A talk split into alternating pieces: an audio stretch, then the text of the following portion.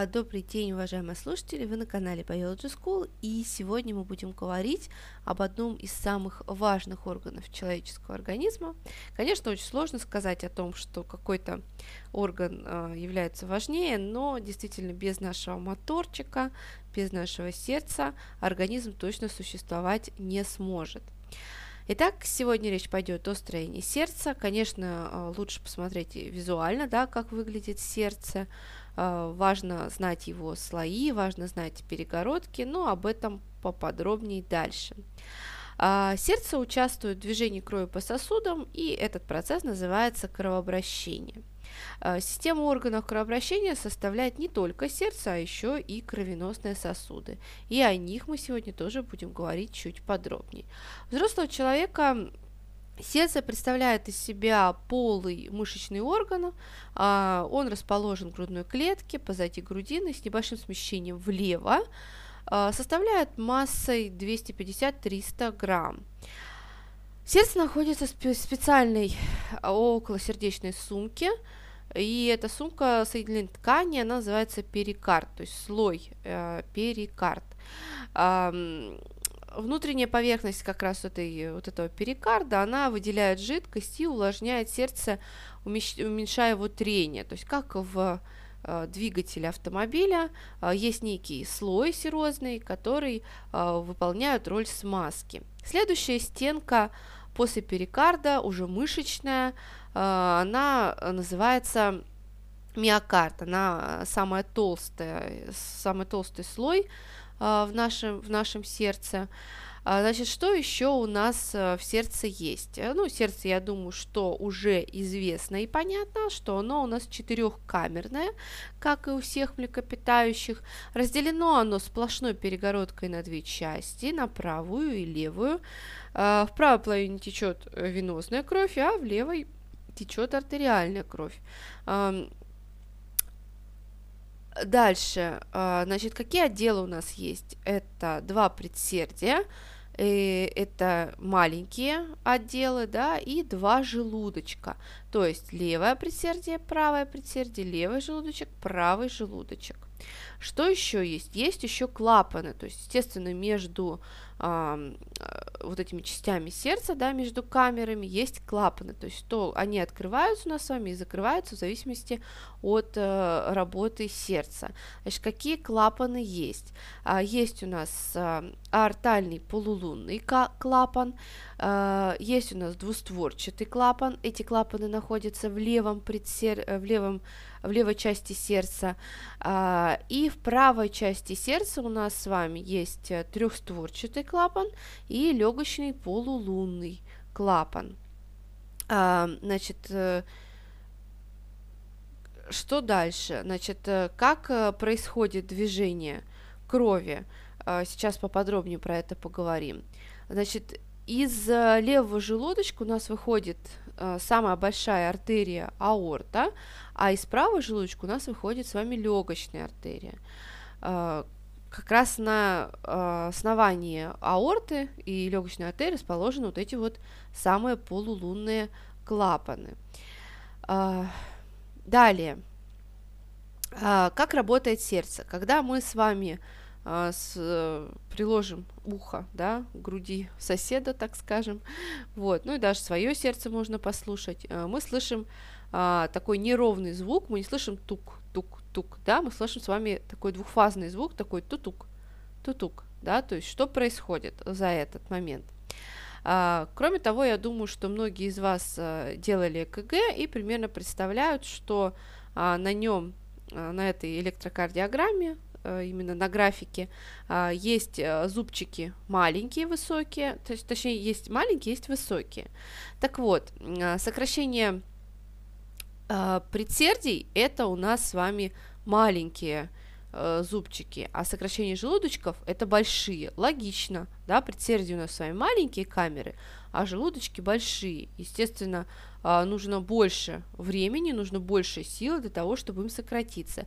И по времени а, сокращение предсердий а, занимает 0,1 секунду, а сокращение желудочка занимает 0,3 секунды.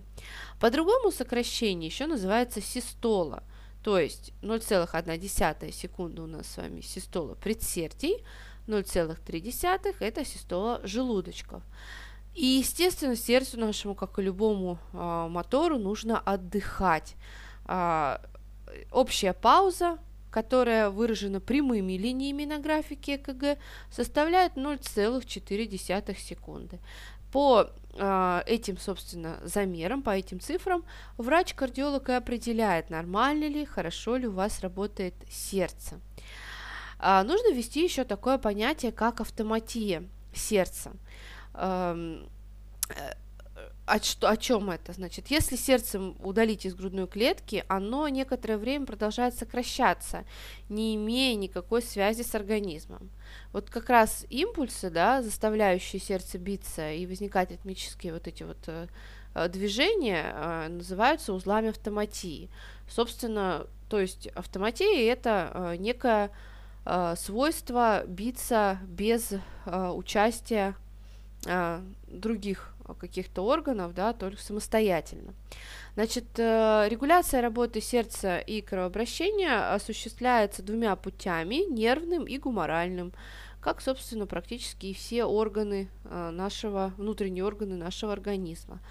А нервная регуляция осуществляется вегетативной нервной системой, а гуморальная регуляция происходит при воздействии химических веществ, приносимых к сердцу током крови, да, за счет жидкостей, за счет гормонов. Это тоже а, нам уже частично известно. А, какие сосуды у нас с вами в организме присутствуют? Ну, это знания а, практически идут с пятого класса, когда мы, в принципе, изучаем физиологию. Итак, у нас с вами есть артерии, вены и капилляры, да? Значит, артерии а, у нас а, несут артериальную кровь, и э, движутся они у нас с вами от сердца, да? Э, вены несут венозную кровь и э, движутся они у нас к сердцу. Капилляры расположены во всех тканях организма, то есть если вы э, порежетесь, то мгновенно практически увидите выступающую капельку крови, которая как раз и будет являться кровью из капилляров, потому что вы повредите мельчайшие вот эти сосудики. Что касается оказания первой помощи, как отличить артериальное и а, венозное кровотечение, это тоже такой популярный вопрос в билетах. А, значит, венозная кровь у нас с вами, венозное повреждение, кровь вытекает густым темным потоком, черным. А, если у нас произошло действительно повреждение какой-то большой вены. Если мы говорим про повреждение артерии, здесь гораздо сложнее. Кровь будет пульсирующая, яркой красной струей вытекать. То есть это как раз вот речь. И, естественно, первая помощь тоже будет оказываться по-разному. Если мы говорим про артериальное кровотечение, то нам необходимо обязательно наложить жгут выше места повреждения, иначе мы э, будем иметь э, проблемы с потерей крови, да. Если мы говорим про венозное кровотечение, то нам нужно прямо на давящую повязку накладывать непосредственно на ранение. Ну и самое сложное, что э, тяжелее всего дается школьникам, это круги кровообращения. Конечно, визуально нужно обязательно оценивать, как это все происходит.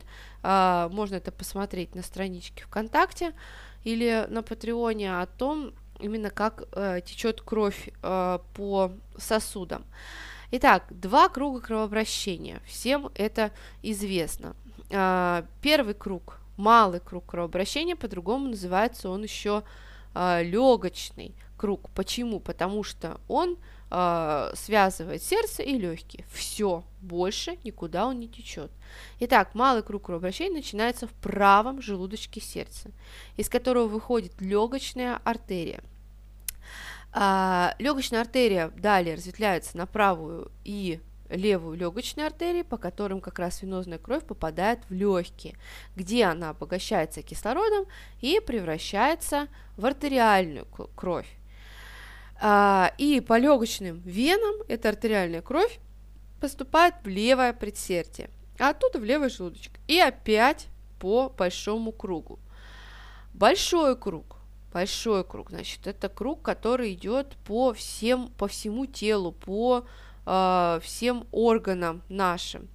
А, большой круг кровообращения начинается от левого желудочка, аортой. А, визуально, как это по сердцу определить? Левая сторона у нас более такая мясистая у сердца, там более толстый миокард. Нужно больше силы для того, чтобы вытолкнуть кровь по всему, по всему организму.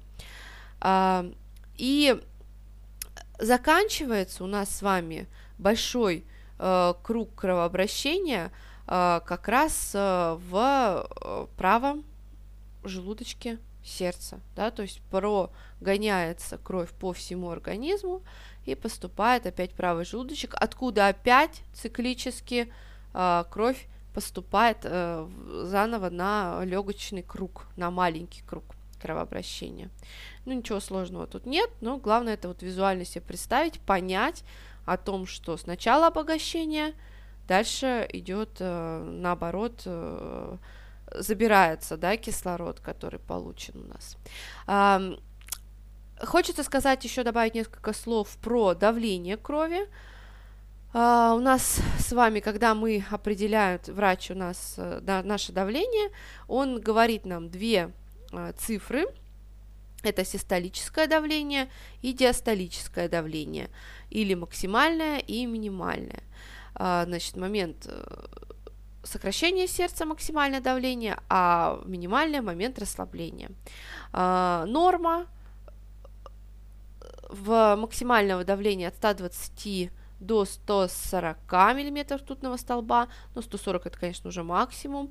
И если мы говорим про диастолическое, то есть минимальное давление, оно должно составлять 70-80. Кстати, в чем измеряется? В миллиметрах ртутного столба.